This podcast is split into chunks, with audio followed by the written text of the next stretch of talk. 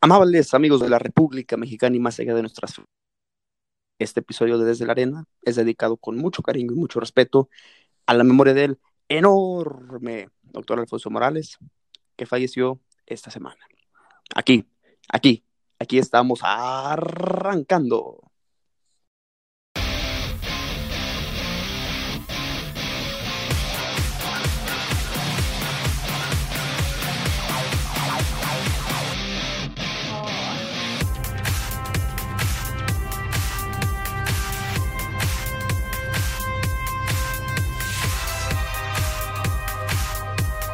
Un amigo se le pone como un matafuego de 5 kilos. Vamos bien hasta ahí, matafuego. Pues sí, así literalmente lo traemos. Tremendo domingo, sinceramente. Ya estaremos comentando las situaciones, pero yo creo, Marlon, bajita la mano, que fue el mejor pago por evento de la segunda mitad del año TLC que acabamos de ver. No sé qué opine, profe, ¿cómo está? Muy bien, Carlanga. Sí, tremendo evento que presenciamos. Yo creo que dentro de toda esta era COVID y teníamos como bastantes dudas de cómo era el evento, las luchas no se habían anunciado, las estipulaciones tampoco estaban muy bien como al aire, incluso en el episodio de la semana pasada pudieron notar de que teníamos muy poca información aún sobre TLC, pero yo creo que nos sorprendieron, sí, o sea, nos sorprendieron total y literal nos dieron una quemada como la que le pegaron a Bray Wyatt, así. tan, tan quemadoso y tan explosivo. Mira, tanto si yo decía que había gritado en, Triple Manía la semana pasada, traigo una voz de un TLC que me gustó bastante. Entonces sí, disculparán la poca euforia en voz o algo así, pero, pero está medio A ver, comenzamos. La primera lucha, bueno, eh, eh, de, los cuatro, pressure, eh, la, dejamos, la dejamos ahí, estuvo, estuvo bien como siempre. El relleno para, para el pre-show. Lucha por el campeonato del porongón escocés, Drew McIntyre. Fue una forma fenomenal de, de iniciar el show, pero algo que yo te debo aceptar. Y, ahí sí, si hay un prieto en el arroz, para mí es que se haya canjeado el maletín de manera fallida. Eso sí, no me gustó nada en la noche. Sí, estuvo bastante malo que canjearan el maletín de esa forma, porque por un momento yo pensé, yo le dije a mi mamá como, ya, ganó de mis, ganó de mis, y esta es la bomba del año, termina el título de una forma pues sorpresiva, ¿no? Pero cuando veo que se vuelve como un triple threat match y que yo dije, este gorilón que tiene de guardia eh, AJ Styles, que tiene como 500 nombres ya en diferentes lenguajes. ya no sabes cuál es el que le toca hoy. Yo dije, bueno, este tipo no ha interferido y preciso interfiere de esta forma y no me gusta porque prácticamente hicieron ver a Demis como, como un tonto. Y ahí nos le quita un poco de prestigio al maletín de lo que es The in the Band, ¿no? Ya no es como antes de que uno decía, uy, el que tiene el maletín va a ser un canjeo tremendo, ¿no? Lo vimos con Edge, lo vimos con Cian Pong, con Alberto Berrío, pero carajo. ahora prácticamente es como, no, se lo damos al, más flatulento y se lo dieron a Otis y, y, con Carlos y ya habíamos mencionado esto, que el Miss lo tenga ya le da prestigio al, al, al maletín porque el Miss ya lo había hecho antes.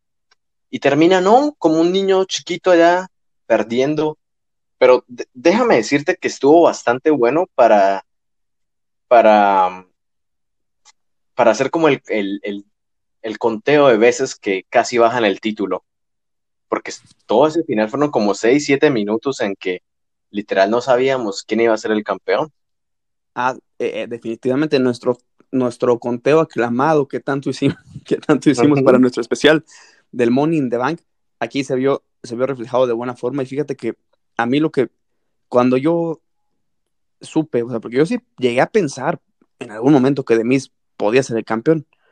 Entonces, cuando yo supe realmente que ya había bailado Berta, fue que estaba Drew McIntyre y AJ Styles arriba de una escalera. Y este güey, bueno, la lógica pues de uno, ¿verdad? y, y, lo que yo creo que cualquiera haría. Y este güey, en lugar de tumbar la escalera de ellos, pone otra Sí, Aquí fue cuando dije, puta madre, ya lo canjeó en vano. Ahí, sinceramente, fue cuando dije, no, ya, se ya valió, ya valió madre. Pero como factor de, de sorpresa y mejorador de lucha, me gustó mucho. O sea, definitivamente. Sí, habían estado haciendo una muy buena lucha. Habían hecho sí, ya por sí. muy buenas maniobras. Y lo Y de, Men, se estaban Sí. partiendo la madre, literal. como siempre, sí. Y, y sí se me hizo buen, buen mejorador. Pero Claro. la ejecución de, de Maletín Fallido, nunca lo aplaudo, no lo aplaudiré. Solamente, bueno, a excepción que hubiera sido Otis, lo pedía. Eh, lo de Damien Sandow, pues no se me hacía tan malo, tenía muy buen micrófono, ¿verdad? Pero, Sí, pero es- yo hubiera esperado Era que de mí, con el, con el antecedente que das tú y que vimos todos de que tuvo buen, lamentablemente en el día de mi cumpleaños fue cuando le ganó a Randy Orton ese canjeo, pudo, pudo haber sido buen campeón ahorita también, pero, pero ya sabemos y tengo yo mucho conflicto, o sea, entiendo la parte de que no estás obligado a, a desarrollar tantas cosas ahorita al final del año y que probablemente inicies con, con algo bueno, ¿verdad? O, o con nuevas historias. O que das el Es mes, verdad. el mes de libertad para el campeón en enero, porque pues ya después le empiezas a crear caminito con el Royal Rumble para quien se enfrenta. Pero, pero sí, pues para hacer mero pedo de transición, AJ Styles para, para Drew McIntyre me, pareció bien. Sí, es verdad. Yo creo que AJ Styles, pues póngalo usted con quien sea. Ya lo vimos con el Undertaker. Este man es una leyenda en el ring. Y, y bueno, esperar. Ojalá tenga el título de nuevo. Yo no pierdo la esperanza porque sé que AJ Styles no va a estar muchísimos años más, así como uno dice, Drew McIntyre tiene al menos unos 5 o 6 años más, ¿no? Con AJ Styles eh, prácticamente ya está quemando sus últimos fusiles, ¿no? Pero su condición es, es tremenda y hoy lo vimos, hoy, hoy lo vimos. Él puede seguir ten- teniendo ese tipo de luchas sin ningún problema por dos, tres años más, pero sí que, que cuide el físico lo más posible y me gustó completamente. ¿Y qué sé yo, Magnoncito? Bueno, la siguiente lucha fue, ¿cómo decirlo? Sorpresa, ¿no? A ver, De sorpresa a sorpresa. ajá. Entonces, veníamos con toda esta locura de, de no saber qué va a pasar con, con los títulos eh, en pareja de mujeres, ¿no? No sabíamos qué iba a pasar. Eh, Asuka pues pierde a su compañera Lana, que ya prácticamente se ha dicho mucho, se ha rumorado el por qué Lana no está ahí. Al parecer Vince McMahon la quiere ver en otro tipo de, de ¿cómo es que se llama? Se me fue la, la, como otro tipo de historia, ¿no? Ah, ok, sí, sí. Y Lana en redes sociales sí mostró que pues efectivamente sí se encontraba mal por esta decisión. Y uno, y uno la entiende de cierta forma, porque si llevas aguantándote al mamut ese todas las noches, partiéndote mesa contra mesa, contra mesa, contra mesa, tú dices, oiga, bueno, aunque sea en un título, ¿no? Se lo dieron las icónicas por gritonas, pues yo me estoy partiendo acá la, la, la espalda, ¿no? Y bueno, pues sale Azukita 3000 a enfrentarse a Shayna Baszler y a Nia Jax. ¿Y quién regresa? ¿No? ¿Quién regresa? Es que regresa la lucha femenina como es, como debe ser y de la mejor forma. Eso, carajo, me, gus- me gusta la, la presentación. Mira, regresó el alma al cuerpo, definitivamente. Regresó de mujeres, la reina, su majestad, la diosa, la inconmensurable, la güera de güeras, la luchadora de luchadoras, Adiós. la que tiene La sangre azul en las venas, Charlottecita Flair. La Carlotica volvió y me grabé un video de un video de reacción. Ya me habías comentado que estaba en Tampa. Yo realmente le- leí poco, pues no, no me meto yo a, a- a lecturas de cerca de spoilers o cosas así, pero yo en el corazón sentía, en el corazón me latía que hoy iba a ser el día en que nos iban a dar adelantada nuestra Navidad, a una semana del Merry Christmas, nos iban a dar nuestro regalo y Santa Claus, viejo barbón, iba a decir otra cosa, pero no. Dijo, Y Santa Claus, personificado en Vince McMahon, dice, traigamos a la favorita, traigamos a la Chosen One, y ya sabemos que va a haber mil personas que digan, es que esa siempre llega y gana el título. Pues sí, güey, sí gana el título, pero no ves pero se lo merece. tremendo luchón que se dio. No ves cómo se parte la jeta y algo que no me puede negar. Tiene el, el atleticismo de Charlotte es más grande que el de cualquier luchadora, o sea, que el de cualquiera. E- Es una cuestión nata. Y luchador. Imagínense ustedes si Charlotte, Nicky Lee. exacto, Nikki Lee, imagínense si Charlotte hubiera empezado la carrera más joven. O sea, si, si su opción número uno hubiera sido ser luchadora, puta madre, no, lo que sería. Recordemos que ella, Sería tremendo. ella no pintaba para esto. El hermano fue el que quería seguir el legado del padre y después de la muerte del hermano, Charlotte se desarrolla como luchadora. Pero definitivamente, imagínense el talento de Charlotte, sería todavía mucho más de lo que es si desde un inicio se hubiera apuntalado a, a la cuestión de la lucha libre. Y no, definitivamente me gustó mucho. Ya veremos, yo, yo espero que no se estén aventando la clásica historia al final de que las amigas campeonas en parejas se separan, se emputan y se pelean y se pelean y, y se juegan el título que tenga la, la otra en alguna lucha después. Sí. Pero o sea, sinceramente yo, yo estoy muy contento, o sea, yo estoy muy contento. Grité, eh, pues, pues, en serio, mi voz está así porque ese momento me, me trajo una alegría enorme, sinceramente. Después del fiasco de, bueno, no fue- la verdad no fue fiasco el partido, el partido de los Eagles contra los Cardinals, o sea, yo lo veía perdido. Yo, definitivamente. Los Cardinals venían más fuerte que los Eagles. Y siendo la segunda semana de Hearts como quarterback titular, los cambios que se ven, pues está súper bien. Yo creo que ya perdimos la temporada en cuestión de playoffs, pero no nos, no nos quedaría mal un- una buena selección de draft y pensar en una buena temporada para el próximo año, pero bueno, ese es otro tema. Ahorita estaba diciendo que después de, ese, de esa tristeza enorme, que, que se acabó el partido todavía a la mitad de la lucha de, de- de Drew McIntyre, eh, no, o sea, mi, mi- mi ímpetu hasta el techo, así como el matafuego de 5 kilos, como dijera, como dijera Shasho, y, y yo creo que ya no la deberían de sacar nunca, o sea, nunca, nunca. o- sea, hay mucha gente que la critica, que la, la buchea, le dice de todo, que utilizan el mismo argumento, me disculparán, pendejo, ah, porque es que es la hija de Ric Flair. Bien, puede ser la hija de Ric Flair, pero ha hecho más cosas en el ring que. Ric Flair, sí, fue grande, pero no tenía el talento de su ah, hija. no, claro que no, no. esta mujer prácticamente es, es como pones todo el talento que se ha construido desde los 80 de lucha femenina y lo mezclas y lo llevas a otro nivel puro de ella, que uno dice, sigan los pasos de Charlotte, son pasos de oro. Por ahí es que lo tienen que hacer. Tenemos que dejar de lado tanta subjetividad que siempre ha tenido de, de las divas, ¿no? Esto de qué título de divas. No, no son divas, son deportistas, son mujeres que se parten el lomo.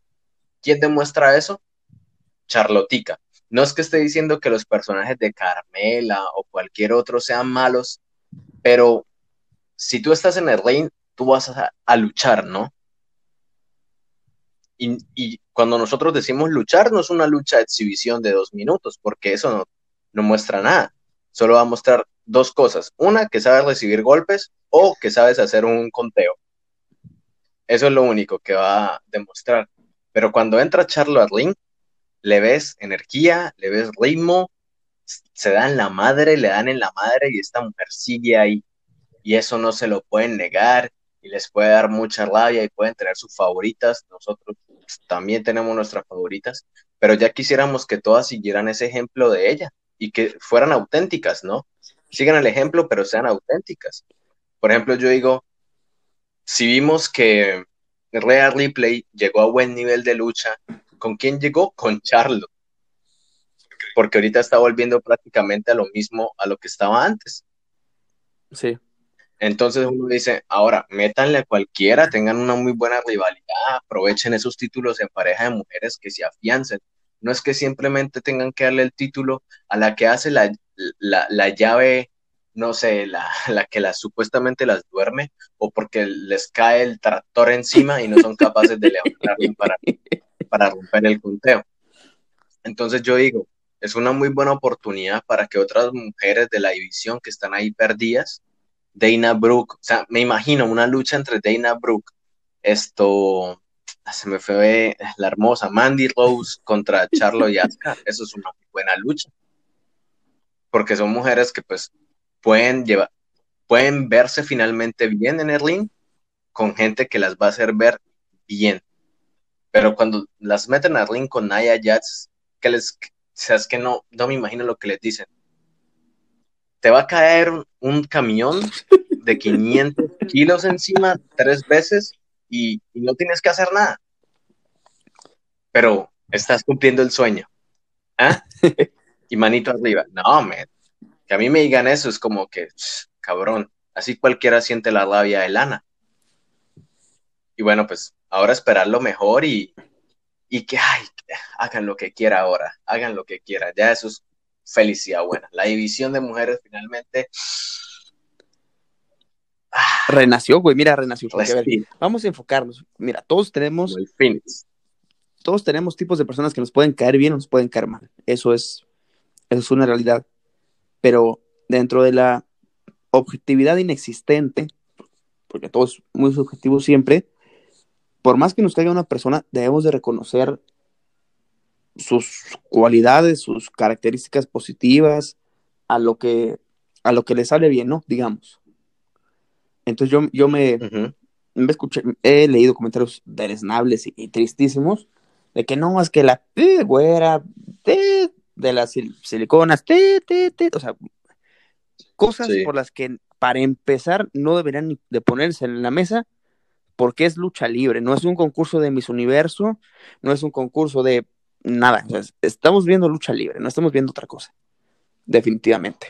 Entonces, Charlotte es el híbrido perfecto, y me lo comenta con base a lo que me han comentado, de una buena presencia física, pues, muy guapa Charlotte, y de excelentes cualidades dentro del ring y junto con y, yo pongo y lo, y lo pongo yo de esta forma como lo pienso. Entre ella y Beth Phoenix han llevado a la dignificación de la mujer en la lucha libre americana. Porque, ¿qué pasa? Beth Phoenix en la época de las divas, en que las ponen a besarse entre, besarse entre ellas, desvestirse, luchas de bikini, chala, chulú. Sí, era la que tenía el atuendito más discreto de todas, la que se tenía que morfar, luchar contra muchachas que, que eran porristas, que eran bailarinas, que no sabían un carajo de lucha libre, y que le tocaba también comerse unas derrotas contra no, Kelly Kelly, Candice Michelle, que pues sí, o sea, no nos vamos a engañar, por más que la respetemos, no las vamos a inventar que eran las diosas del ring, ¿verdad? Y es que es una, es que, como lo digo?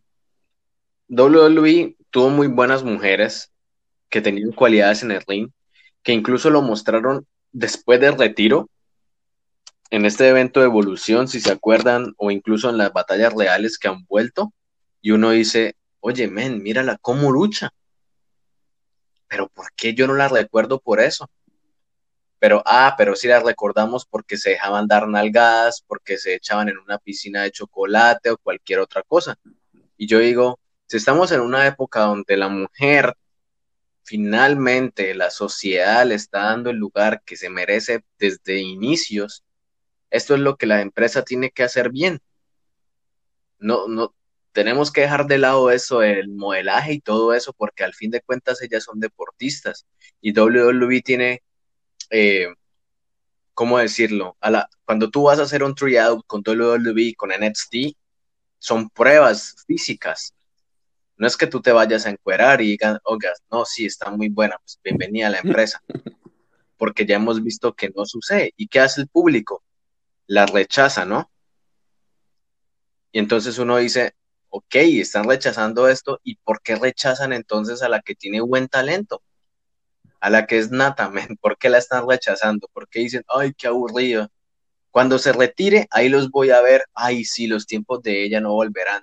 Ah, pero no le echabas toda esa porquería. Exacto, va a ser la máxima campeona mundial de la historia. Definitivamente yo estoy convencido de eso. No deben de crear una figura, una figura como ella que le haga contraposición. Y, ya cerrando, se me había, ay, había pensado, ah, sí, tanto criticaban. Charlotte, Charlotte, Charlotte no está, Charlotte todo, Charlotte aquí, Charlotte allá. Y nos garcamos seis meses, ah, no, ocho meses, a ver cuánto, abril, para mayo salió más o menos, ¿no? Pongamos seis meses. Nos garcamos seis meses de ver en todos los shows a Banks, en todos los shows a Asuka, en todos los shows a Bailey. Entonces, no me pueden decir, porque yo no veo para la japonesita Mamila ni para las demás. Entonces, o sea, hay, que respetar eso, hay que respetar eso porque de, la programación puede gustarnos o no, pero involucra compromiso, involucra trabajo arduo. Si no te dan programación constante es porque algo no estás explotando al 100.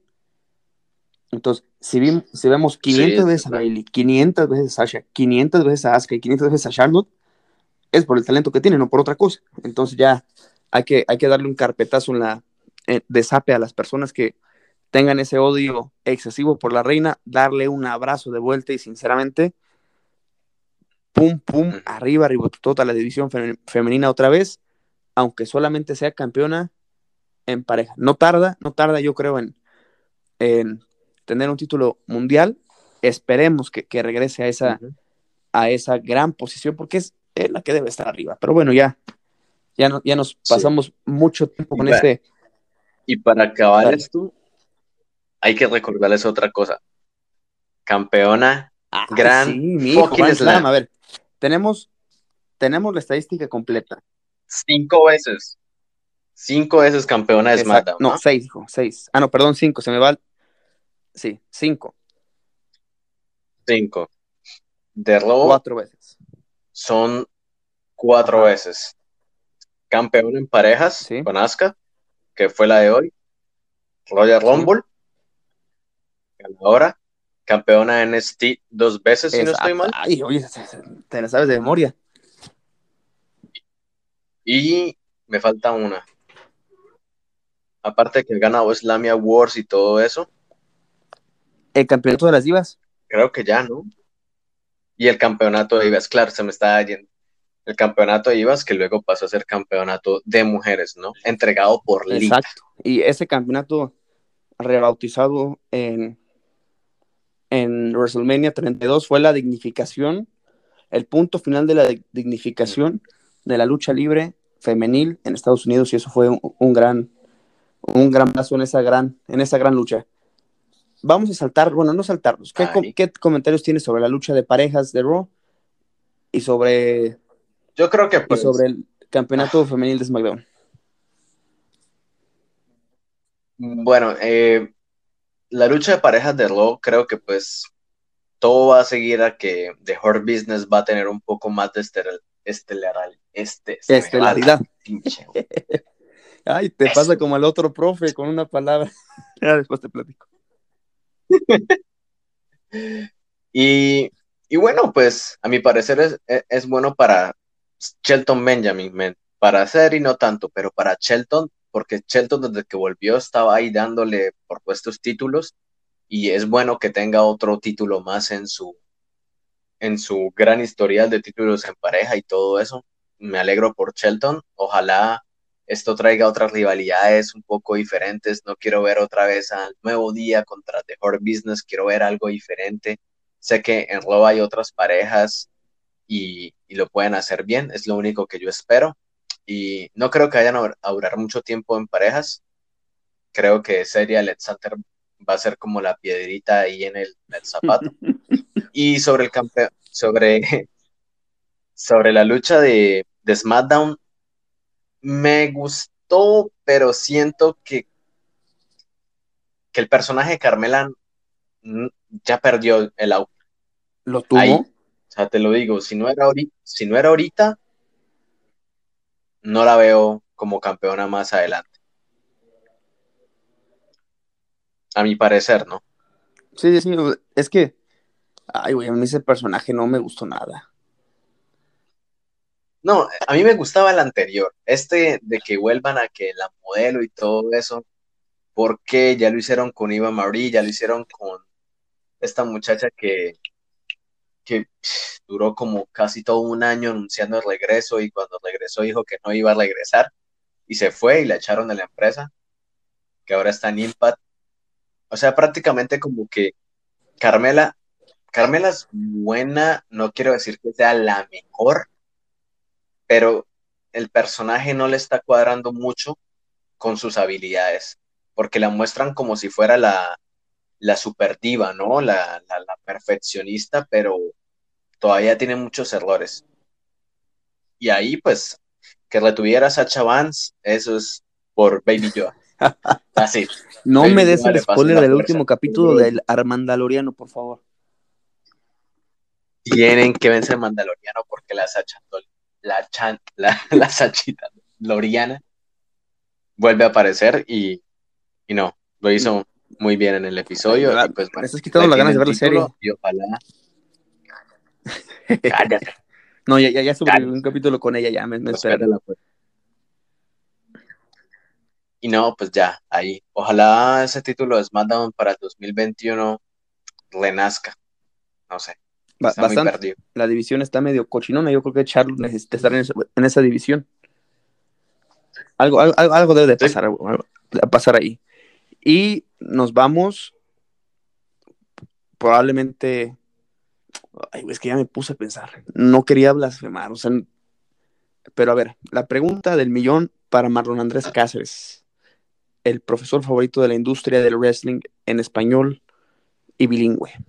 Please, Marlon, tell us.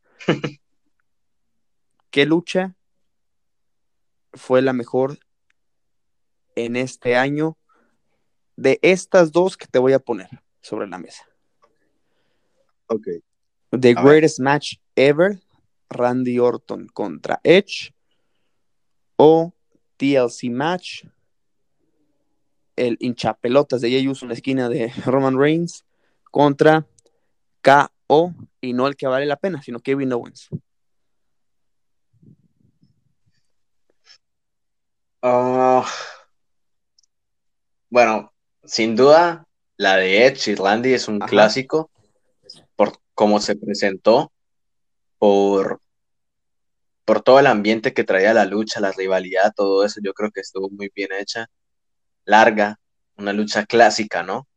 De dos luchadores que no estamos tan acostumbrados a, verlo luchar a lo clásico, pero que mostraron de que, ah, bueno, pues, por algo somos leyendas, ¿no? Pero creo que la lucha de Roman contra Kevin Owens, el TLC, ha, sido de las mejores del año. Y, no quiero decir lo que sea por Roman, sino por Kevin Owens. Creo que este man, si le van a dar un regalo de Navidad, ojalá sea grande, porque toda la tanda que le dieron en SmackDown, partiendo las mesitas y todo eso durante todas las dos horas que duró el show, y que en TLC tenga una lucha de un nivel bárbaro en que le dan hasta por debajo de los dientes, uno dice, cabrón, ¿por qué quieren que regrese alguien que ya está en el retiro? Si tenemos a Kevin Owens que puede ocupar ¿Que regrese quién? ¿Will G? Es que no, no le... Sí, es que no sé por qué todo el mundo y la empresa quiere vender que Goldberg vuelva. Yo digo, men, ¿de qué le sirve a Roman Reigns perder contra Goldberg? Va a ser una desgracia y nadie le va a creer a Roman Reigns. Mejor dicho, todo lo que ha hecho Roman Reigns lo tiras a la desde que volvió, lo pierde. Lo, botas. Literal, le, le dices a este hombre, ah, cabrón, le ganaste el Undertaker. Pues ahora pierdes con ya. Le, ya le pasó la vergüenza que le puso Brock Lesnar en WrestleMania 34. Y, y, y uno dice, ah, bueno, Brock Lesnar, man pues, no está retirado, entrena, tiene una condición física brutal, ¿no? Pero Goldberg, que casi mata al Undertaker. Sí, la verdad sí está, sí está grueso. Yo también me leí muchos comentarios de que quieren que regrese. Y ya necesita, fíjate, de Drew McIntyre no dice nada. Le puede ganar a quien sea y no dice nada. Pero de Roman Reigns le gana a quien sea. Este güey está demasiado, demasiado arriba de sumos. No debería de, tardar en llegar Willie G para que le baje los humos. dices, ay, güey, ¿qué pedo con eso? Es que ¿quién más? ¿Quién más? O sea, uno dice, piensen en alguien más en la empresa que reemplace lo que es Roman, tanto en mercancía, tanto en personaje, tanto en la historia fuera de ring, ¿no? ¿Quién más? Póngalo en el lugar. Ese man merece estar ahí, estelarista, no, no merece, como quien dice, sacudirle los huesos a alguien que prácticamente vuelve por unos cuantos millones de dólares y ya. Pero, o sea, les digo, si nos estamos quejando de que faltan luchadores, no faltan luchadores. Solo falta oportunidades para que los luchadores hagan las cosas bien. Y eso era lo que le estaban pidiendo a Kevin Owens, porque ¿qué, ¿qué, fue lo otro que hizo Kevin Owens grande este año? Se lanzó el pinche letrero de WrestleMania en WrestleMania, ¿no? Claro, claro, sí. ¿Y ahí qué? ¿Qué más ha hecho? Casi nada. Era como rivalidades ahí pasajeras, eh, ni luchando por títulos y uno dice, ok, no gano hoy, pero mira la, la, los huevos que tiene para luchar. Que se pueden quejar de él, que el, que el personaje, cabrón, ha sido lo más interesante que he visto en el SmackDown. definitivo, sí. Esta rivalidad es lo único bueno. Es bueno en el ring. Y es bueno porque literalmente nació en un ring, por así decirlo, con Sami Zayn. Y Sami Zayn es otro que está a un nivel, pero no le dan las oportunidades que, que merece. Es, sí, es campeón intercontinental, pero no le dan luchas donde él puede decir, uy, miren lo que yo soy. Porque es que, ay, es que Sami Zayn, no, acuérdense cuando Sami Zayn. Tremendo el genérico. El genérico la rompía. Yo no, yo, y ahora uno viéndolo en el pre-show, y lo mismo Daniel Bryan en el pre-show, ¿qué pasa? ¿Qué pasa? Tienen los luchadores buenos. Y miren lo que hizo Kevin Owens hoy. Le partieron quién sabe cuántas pinches mesas. El lana de esta noche. Y seguía dándola. Y lo ven, y miren cómo quedó Roman. y, también hay que rescatarle mucho a Roman, ¿no? aparte que tuvo la ayuda de, de, de Jay. Del uso, del uso. Bueno, uno de esos. del uso. Y uno dice, mira, cabrón, cómo lo dejó Kevin Owens. Y eso que luchó contra dos. Entonces, no sé, a mí me gustó mucho la lucha. Espero que esto siga. Me quedé con ganas. Y, y, y tenía miedo, ¿sabes, Carlos? Porque es que WWE ya no arriesga tanto con luchas extremas. Y cuando decimos extremos no es sacarle los ojos a los oponentes. casi, casi. Porque es, una tontería. Pero yo creo que cada año si tenemos la expectativa grande de un evento es TLC, ¿no? Y uno dice, uy, van a partir todo, van a matar a alguien. Este es el evento. Y espero. Y yo creo que WWE lo hizo muy bien hoy. Y ojalá Roman Reigns siga teniendo muy buena rivalidad con Kevin Owens. Y, y nada, yo me quedé contento realmente. O sea, pues, le estaba haciendo una fuerza a Kevin Owens, pero sé que en el 2021 el gordito de oro va a tener ese pinche. Merece algo, merece algo definitivamente el timbón precioso. Y de un timbón precioso nos vamos a un timbón asqueroso. Les voy a decir, mira, ¿qué qué es lo que pasó? ¿Y cómo lo sentí? Traía la emoción al mil, después de Charlotte, de la muy buena lucha de Roman contra, contra Kevin. Y dije, ay, güey, a ver, me puse a pensar. Carlos, dime el nombre de la superestrella más maltratada en buqueo en comparación y, y, relación proporcional con el trabajo que ejerció durante todo el año. Y definitivamente para mí, el nombre de esa persona es Randy Orton. No se cansaron de denostar, de humillar, hizo bajar, no precisamente con payasadas, ¿verdad? No, no, no le pusieron historias tipo de revival o cosas así, no. Pero sí, perdiendo luchas importantes, no pudiendo llegar a ningún campeonato, Claro. desaparecieron sus revanchas mandatorias. Y dije, si ya están, si, si se han empeñado en buscar la nueva forma para empinarse a Randy Orton, pues no dudo que pase también, ¿no? o sea, no, no tenía yo alguna duda sobre eso, dije, ay, ya lo, ya lo van a intentar. No sabíamos así es cierta que era lo de el eh, lucha del infierno, luciérnaga, la chingada, Firefly. pero cuando dije, cuando, di- cuando, no, no me había quedado el 20, ¿verdad? No me había quedado el 20. Pero ya cuando dijeron el tipo de lucha, Ajá. y yo, yo sí vi ciertos postes cuando estaban haciendo la presentación, dije, a ver, bueno, lo- cuando avisan que van a quemar, para mí, dije, bueno, a ver, Bray pelea en traje. Sí, No veo nada raro. Este- Bray pelea en traje, Randy Orton en tanga. Si sale vestido es porque lo van a quemar. Y que sale Randy Orton vestido, dije, puta madre, este güey ya. Yo, yo dije, ya perdió.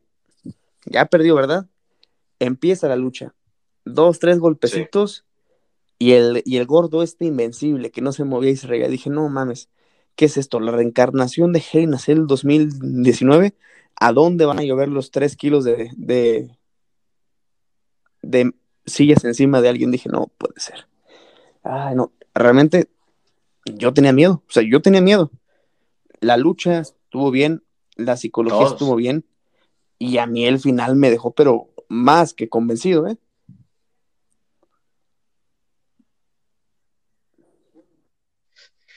Bueno, pues eh, yo tenía miedo porque no veía la candela, ¿no? No fue como lo, lo típico que ya estábamos acostumbrados, que es el, el, la candela alrededor del ring, ¿no? Ah, claro, sí. Ahí en las cuerdas y todo eso. Pero cuando vimos que Bray Wyatt pues, levanta las manos tipo Undertaker y sale la candela, uno dice, oh, ok, encendieron el Tropicana. Le van a quemar el pinche estadio los Reyes. Está súper bueno. Y, cuando veo que empiezan a utilizar como elementos como la correa, ¿no? Eh, la silla, los palos con la gasolina, uno dice, ok, ok, por ahí va a ser el final, ¿no? Como pasó con MVP, ¿no? Que fue prácticamente como que Kane lo acercó ahí a la esta y, y terminó la lucha, ¿no? O que le acercaba la cara y que hacían que se les quemara. Pero cuando veo que, que se quema Bray Wyatt, o sea, primero su, ¿cómo decirlo? Su Sí, sí, capa, claro. ¿no? Se le quema la, cama- la capa, yo dije, "Oh, oh, oh, oh, oh, oh". huele a cerdo asado, pe. Ya están Está quemando el lechón, bueno. chinga madre. Y yo, yo, y yo pensaba como, o sea, duró bastante tiempo con, con la vaina esa prendida ahí, ¿no?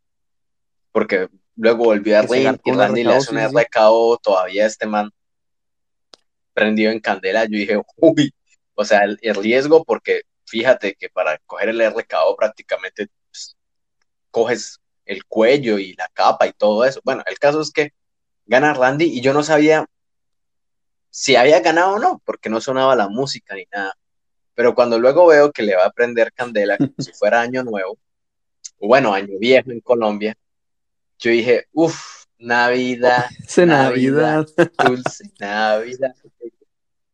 Yo escuchaba las campanas del 31 y tirin, tirin, tirin, tirin. Yo dije que eche candela a vaina y que prende y explote todo, que se vea hasta por Ah, acá. claro, a huevo. Y, y bueno, pues obviamente utilizaron un muñeco, ¿no? Se notó demasiado que primero sale con manga, luego sale sin, con, con los puños metidos dentro de la capa. Bueno, el caso es que para la historia y todo eso queda muy bien. Randy Orton, a mi parecer. Y, y, y mejor que terminó así, porque sabes, Carlos, tenemos la idea de que Randy Orton, ¿no? El asesino de leyendas, el loco este despiadado que patea Ah, bueno, bebés en y este perro no es leyenda, sí, pues, pero de acuerdo en eso. Sí, sí, pero E- que, Exacto. va, que patea la basura. Entonces uno dice, ok, Randy, acábalo como tú eres, ¿no? Como el asesino, como el RKO, el Legend Killer, la cobra, todo, como te digan. y bueno, pues termina a mi forma bien. No sé, pues a mí me encantó la forma en que acaba, en que anuncian como tal que Randy Orton ya termina. Obviamente sabemos que Bray Wyatt va a nacer en algún momento. Ah, eso es obvio. Hasta yo creo que hasta Royal Rumble se lo tienen guardado para él, si no es para Biggie. Y no, TLC termina de una forma muy buena. Creo que unas luchas bastante bien cuadradas, a mi parecer, no fueron ni tan cortas ni tan largas. Las, las que tuvieron estipulaciones fueron largas. Bueno, excepto esta de Bray Wyatt no duró mucho. Digo, las de TLC. Y yo le doy un cuatro estrellitas arenosas. De ¿Cuatro?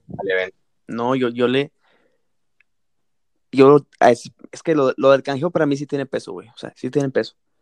Y, podemos decir que hubo, hubo cuatro cosas buenas en el pago por evento. Una, la primera lucha. Se me hizo buena. Dos, la reina de vuelta. Estuvo bueno. Tres, eh, la lucha donde estuvo hinchando pelota este Uso. Y cuatro, el lechón asado. Claro, el lechón al horno me gustó mucho. Y sí, yo no esperaba que lo, que lo quemaran a él. Ya, ya cuando vi que le estaba vertiendo gasolina, dije, no, no, no va a ser él. O sea, eso yo, yo estoy consciente de eso, ¿verdad? No, no crean que, que somos tan sanguinarios y tan maquiavélicos pero como parte de la historia sí me, me agradó, esperando que sea el final. Y no sé si, te has fijado, Marlon, ¿cuántos finales o hechos fatalistas hemos apreciado este año? Uno. El ojo de Rey Misterio. ¿Cuál fue Dos. Ah, bueno, sí, pues. Bueno, pues o sea, no lo estoy diciendo en orden, pero bueno, ese. Dos.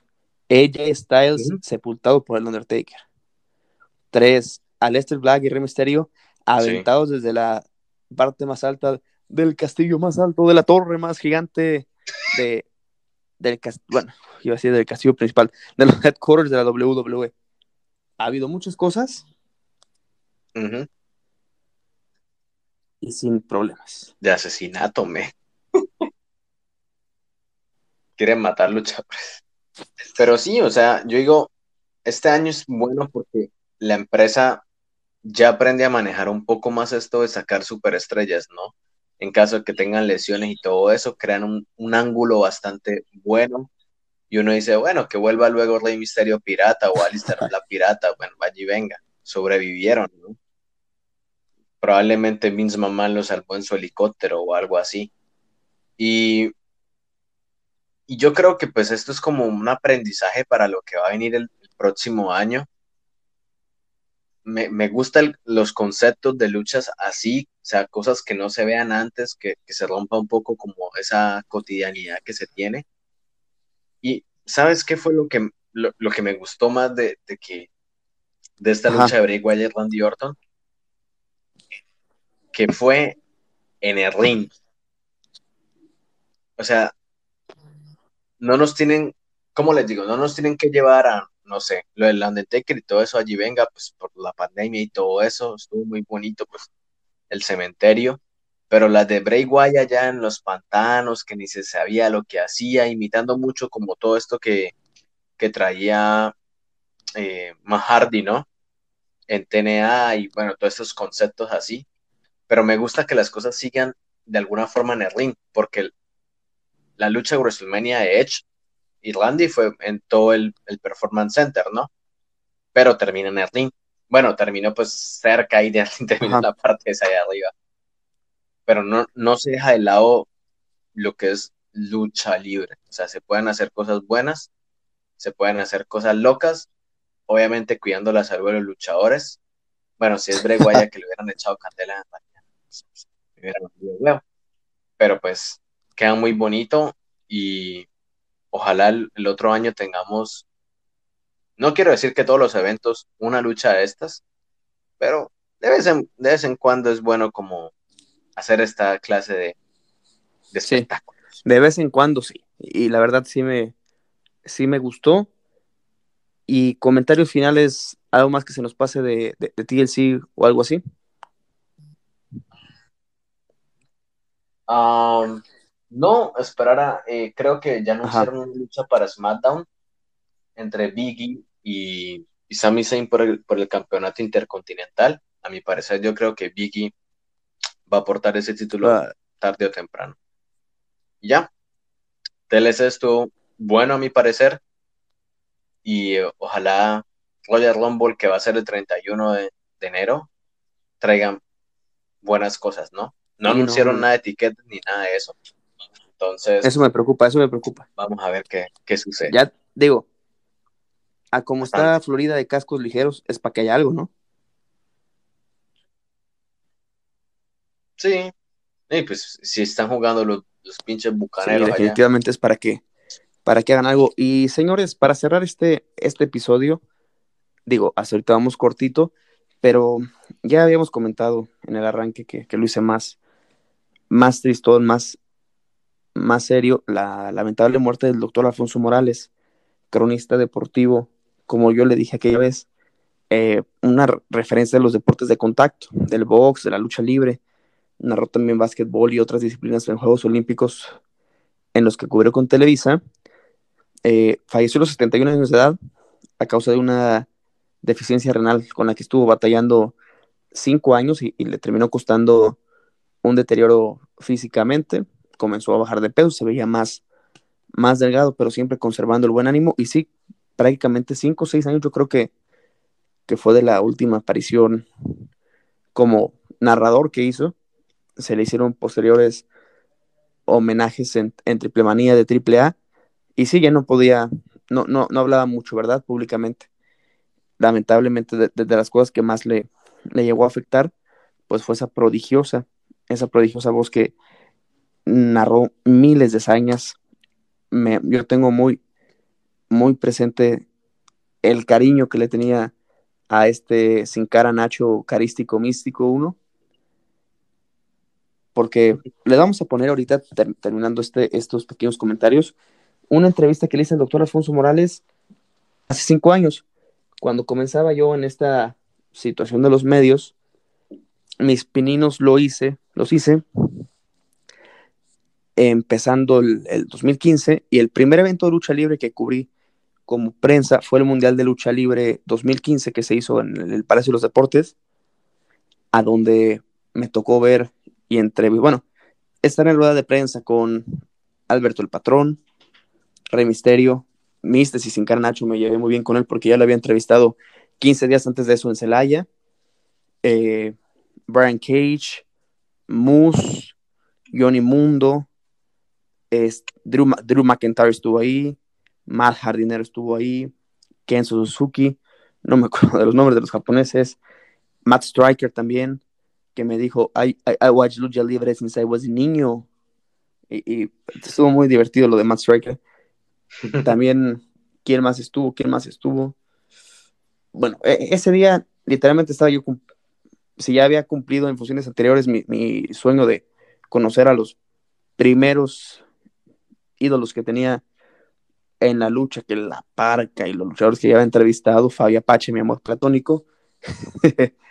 E- ese día, ese día tuve la oportunidad de, de codearme con dos personas que también me, me marcaron mucho, el Rudo Rivera y el doctor Alfonso Morales. El doctor Morales fue la, como la última entrevista de la primera, de la primera tanda que hice. Y después de los 10 minutos que, que les vamos a presentar a continuación, tuvimos una plática de una hora, pero bastante, bastante buena. O sea, yo, la impresión que me llevé del señor, eh, una gran persona, una persona íntegra, todo un caballero, una persona respetuosa. Y, y, lo van a ver, digo, o sea, definitivamente no, les puedo decir que creció en conocimientos o, o en habilidades exponencialmente a comparación de hace cinco años. Pero sí, sí van a ver a un Carlos de, de 18, 19 años, inexperto, quizá con la voz que quebradiza o, o temblorosa por los nervios, y, y en el que, pues, es, un- es algo complicado porque, a ver, Todavía. dentro de mi inexperiencia de las cosas que yo pudiera intentar rehacer de esa, de esa entrevista, es que una solamente fue de, fue de 10 minutos y dos, que me hubiera gustado enfocarme más en el doctor, O sea, tocamos puntos del Mundial de Lucha, eh, me dio una completa cátedra de lucha libre. El doctor de diferentes épocas, yo, yo queriendo comparar, y así como que, a ver, a ver, chamaco pendejo, no se compara casi, casi, ¿verdad? Pero, pero una, una, una barrera de conocimientos Mm, sí. eh, completamente genial. O sea, de- definitivamente esa entrevista me marcó y varios, varios amigos que, que la han visto, estos días se han incrementado de vistas en, en YouTube y varios amigos que se toparon con la entrevista sin siquiera, eh, sin siquiera yo haberla promocionado, de haberle dicho, a ver, tal, tal, tal. Yo solamente escribí un, un- una crónica de, ese día justamente eh, en honor al, doctor el que murió. Me, me dijeron que las palabras que, que me dedicó pues fueron muy, muy bonitas, definitivamente. Y ese día me acompañaba, me acompañaba mi papá y también con mi papá se portó bastante, bastante bien. O sea, ese e- es de los fallecimientos de, de los ídolos televisivos que, que más te marcan. Y pues, ay, qué carrera del doctor Morales. Lamentablemente se fue, se fue muy joven, pero dejó un gran, gran legado. Así es. Y nada, esperemos que disfruten mucho esa entrevista. Yo creo que eh, conocer a, a una persona de, de este nivel dentro de una profesión, que también he tenido la oportunidad de conocer pues, a otros docentes, escritores, en mi caso, ¿no? Que, que uno se siente muchas veces como, todavía siento que, que soy como gelatina aguada, todavía no soy como de la buena. Y, y tener esa experiencia de primera mano, yo creo que es como que te forja el camino, ¿no? Es como algún día quiero llegar así o algún día quiero llegar a ser como, como tú y ellos te dicen, tienes que ser mejor, ¿no? Aprende de lo bueno, aprende de mis errores, eh, tú también tienes algo bueno y perfeccionalo y yo creo que eso es como de las cosas bonitas que, que pueden ustedes quedarse de esta entrevista que le hace Carlos y también de honrar la memoria de él, de todo lo que ha hecho. Yo creo que prácticamente es un- una voz inolvidable y a toda su familia muchísima fortaleza, a todos los luchadores, a todas las personas. Yo, yo digo que si yo fuera luchador, para mí es- un honor que alguien narre mi lucha, ¿sí? Y más una persona de, este nivel. Entonces es como que yo no me imagino si, algún día soy luchador, no sé, este sueño loco, no me imagino que Carlos Ca- Cabrera narre una lucha o que Marcelo me la narre. Para mí sería algo como, güey, crecí escuchándote y ahora tú estás eh, narrando algo que yo hago. Si me hago entender, es parte como, como que el ciclo completo se hace. Y a todos ustedes, eh, si tienen un sueño, háganlo, quédense con, con las experiencias. Si tienen un ídolo, hagan lo posible por conocerlos y de conocerlos más a la persona, ¿no? No a lo que nosotros escuchamos o vemos, sino vean quién es detrás de la televisión, vean quién es detrás de la voz. Y, y a todos ustedes, darle las, las gracias por, por este año. Todavía nos quedan algunos episodios. Estamos por ahí planeando unos, una especie como Ah, de claro. los, desde la arena awards a, de los momentos más destacables de, de la lucha libre. Creo que hubo cosas malas este año, pues por toda la situación, pero de todo eso malo también hay cosas muy buenas y yo creo que este proyecto y toda la gente que, que nos ha escuchado hacen parte de, de, de las cosas buenas y destacables del 2020. Y no olviden seguirnos en, tu, Arroba Córdoba. DLA, tus redes, Carlitos. arroba Carcor96 en Insta, y la madre de todas las cuentas, arroba desde la arena guion bajo. ¿Y las tuyas, Marloncito? Y la mía, arroba maranesca en todos lados. Bueno, también se, en se- aventó, se una de cómo es viajar Gracias en cuarentena, que, que deben de verlos. De por sí, los videos que se avientan son muy buenos, y ya me imagino que, que, que se aventó a la pobre tía Licha grabando ahí. Sí, es verdad. Mi mamá muy buena graba. Incluso más que todo utilicé videos de ella. Yo estaba como un niño chiquito en, en feria y ella estaba como, no, toca grabar porque los videos y yo como, mamá, disfrutemos, disfrutemos. Pero sí, si ahí lo pueden ver, aprovechenlo y los dejamos con esta tremenda entrevista en honor a la memoria del gran enorme doctor Alfonso Morales. Señores, este fue el 39 de Desde la Arena. Muchas gracias. Buenas noches.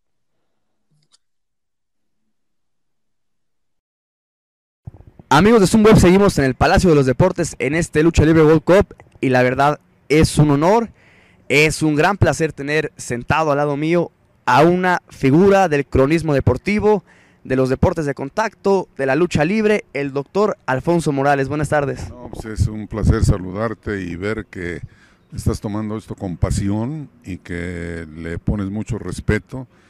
Esta es una labor en donde tienes que desarrollarla, pero siempre estudiando. ¿eh? No lo puedes hacer de manera empírica ni improvisando. Tienes que estudiar. ¿Quieres estar en la lucha libre? Tienes que estudiar la lucha libre. Así es, completamente de acuerdo. Hablando del día de hoy, del evento que se nos viene, doctor, ¿cuál es el equipo que ve más fuerte de los tres equipos mexicanos? Mira, algo, algo que es fundamental es que la lucha libre mexicana para mí es la mejor del mundo. El que descubrió eh, ese tema fue Pedro Hermago Septién. Cuando tú hablas de quién es el mejor luchador, no es solamente decir ese. Tienes tantos recursos para defenderte, para agradar, que todos son buenos, ¿eh? que todos pueden ganar. Es muy difícil pensar en que alguien va a ganar hoy. No hay, no hay una ventaja porque te puedes lesionar. O sea, no pensemos que eso está de facilito porque la lucha libre actual es muy peligrosa. ¿eh? No te creas de que el favorito va a ganar. ¿eh? Y para mí favoritos son todos y tienen mérito de subir al ring. Hablando un poco, el Dream Team de hoy es Alberto el Patrón, Místesis y Rey Misterio. Si se hubiera hecho un evento así en la década de los noventas, de los ochentas, ¿cuál hubiera sido usted, para usted, el Dream Team mexicano? Fíjate, es muy complicado, es muy complicado señalarlo porque todas las, eh, todos los años, eh, todas las descendencias van teniendo aficiones diferentes. Cuando tú me hablas de la década de los 80, tendríamos que referir al Santo, al Cavernario, a Blue Demon, a El Bulldog, a todos ellos. Pero una gran verdad es que ninguna época fue, eh, se parecía, ¿eh? Absolutamente. Tú no veías en la década de los 80 a elementos que volaran como lo hace Místesis, como el hijo de dos caras. Eh, es un luchadorazo espectacular, un hombre de dos metros con una calidad que en ese entonces no lo había.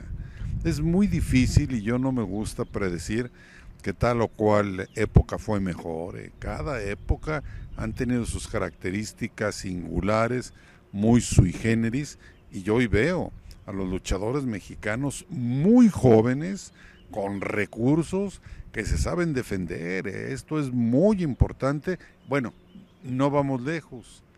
Te voy a, preguntar, ¿qué diferencia ves entre los equipos de 1980 a los equipos, a la, indumentaria actual? son verdaderamente diferentes.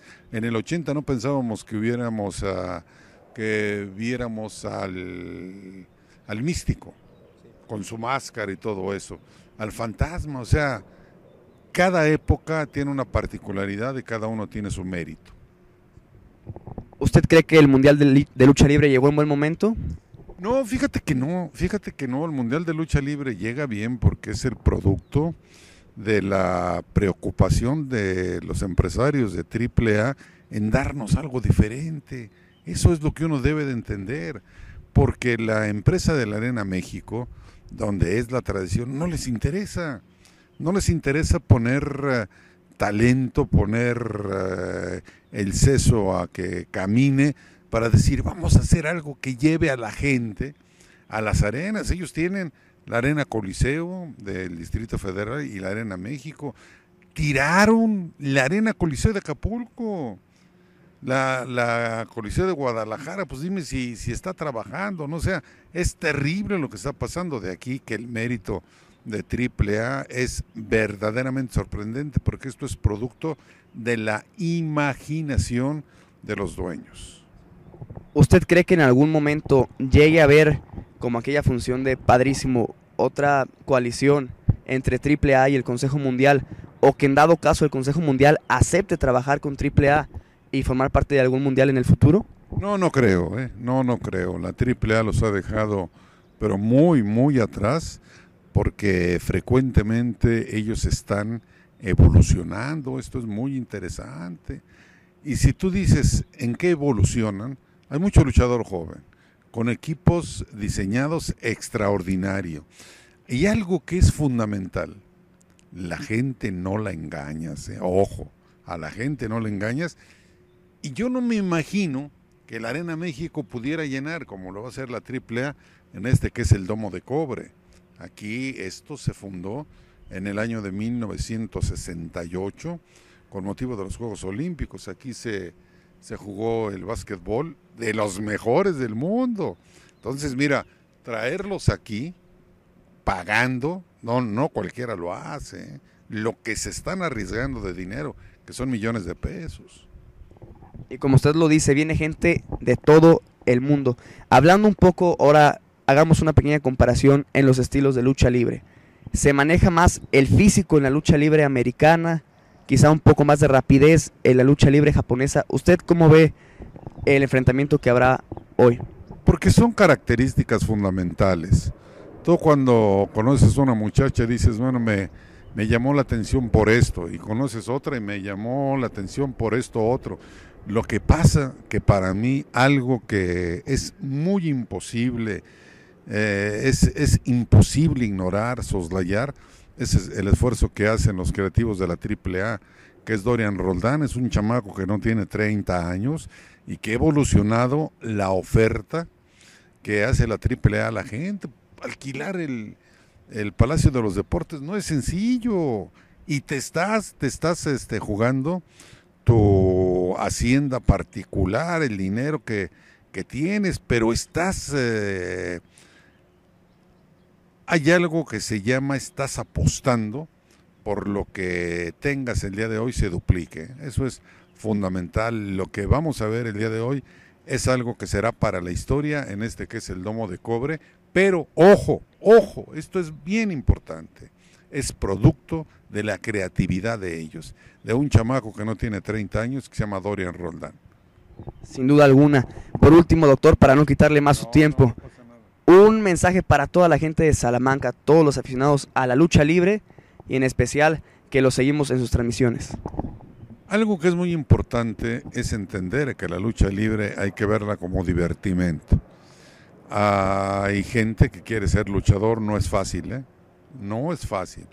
Que vean la lucha libre como algo que tienes la obligación de reconocer el esfuerzo de los luchadores que están preparados de manera sobrehumana para poder ejercer.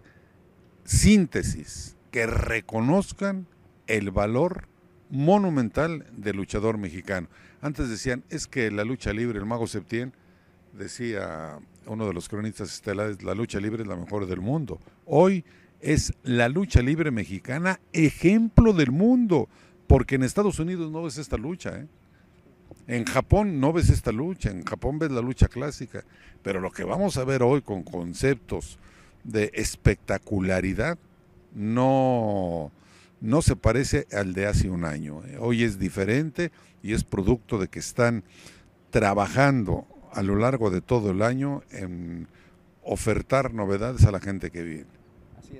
Doctor, agradezco mucho su tiempo, la verdad es un honor haber estado con usted y esperemos que la transmisión de hoy sea todo un éxito y que como usted dice, el evento de hoy sea un parteaguas que marque la historia y que como siempre la innovación de AAA nos brinda algo, nuevo. Fíjate que eh, el día de hoy va a haber transmisión a todo el mundo. Vamos a transmitir dos equipos. Vamos a transmitir los de México, van a transmitir Sajinovich eh, para los Estados Unidos, el vampiro canadiense. O sea que va a ser extraordinaria la oferta, la ventana del espectáculo para todo el mundo y desde México. Amigos, hecho en México, desde el Palacio de los Deportes, el doctor Morales. Gusto en saludarte, que Dios te bendiga. ¿eh? Y saludos al camarógrafo. Seguimos, gracias.